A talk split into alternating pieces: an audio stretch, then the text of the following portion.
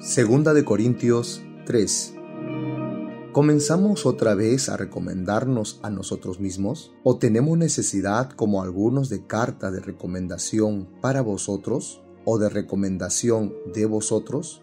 Nuestras cartas sois vosotros, escritas en nuestros corazones, conocidas y leídas por todos los hombres, siendo manifiesto que sois carta de Cristo, expedida por nosotros, escrita no con tinta, sino con el Espíritu del Dios vivo, no en tablas de piedra, sino en tablas de carne del corazón.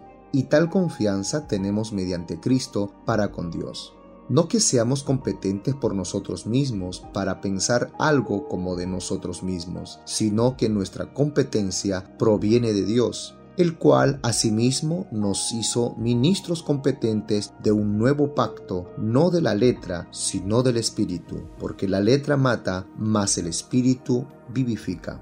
Y si el ministerio de muerte grabado con letras en piedra fue con gloria, tanto que los hijos de Israel no pudieron fijar la vista en el rostro de Moisés a causa de la gloria de su rostro, la cual había de perecer. ¿Cómo no será más bien con gloria el ministerio del Espíritu?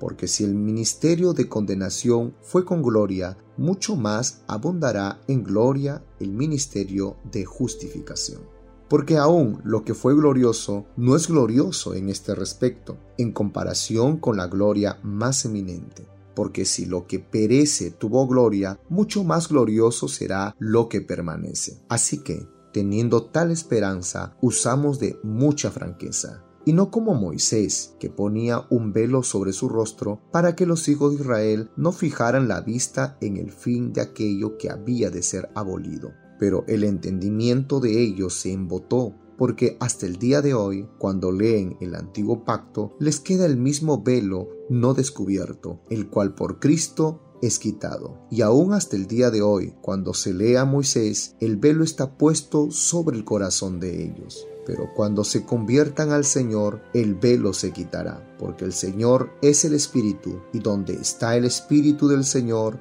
allí hay libertad. Por tanto, nosotros todos, mirando a cara descubierta como en un espejo la gloria del Señor, somos transformados de gloria en gloria en la misma imagen como por el Espíritu del Señor.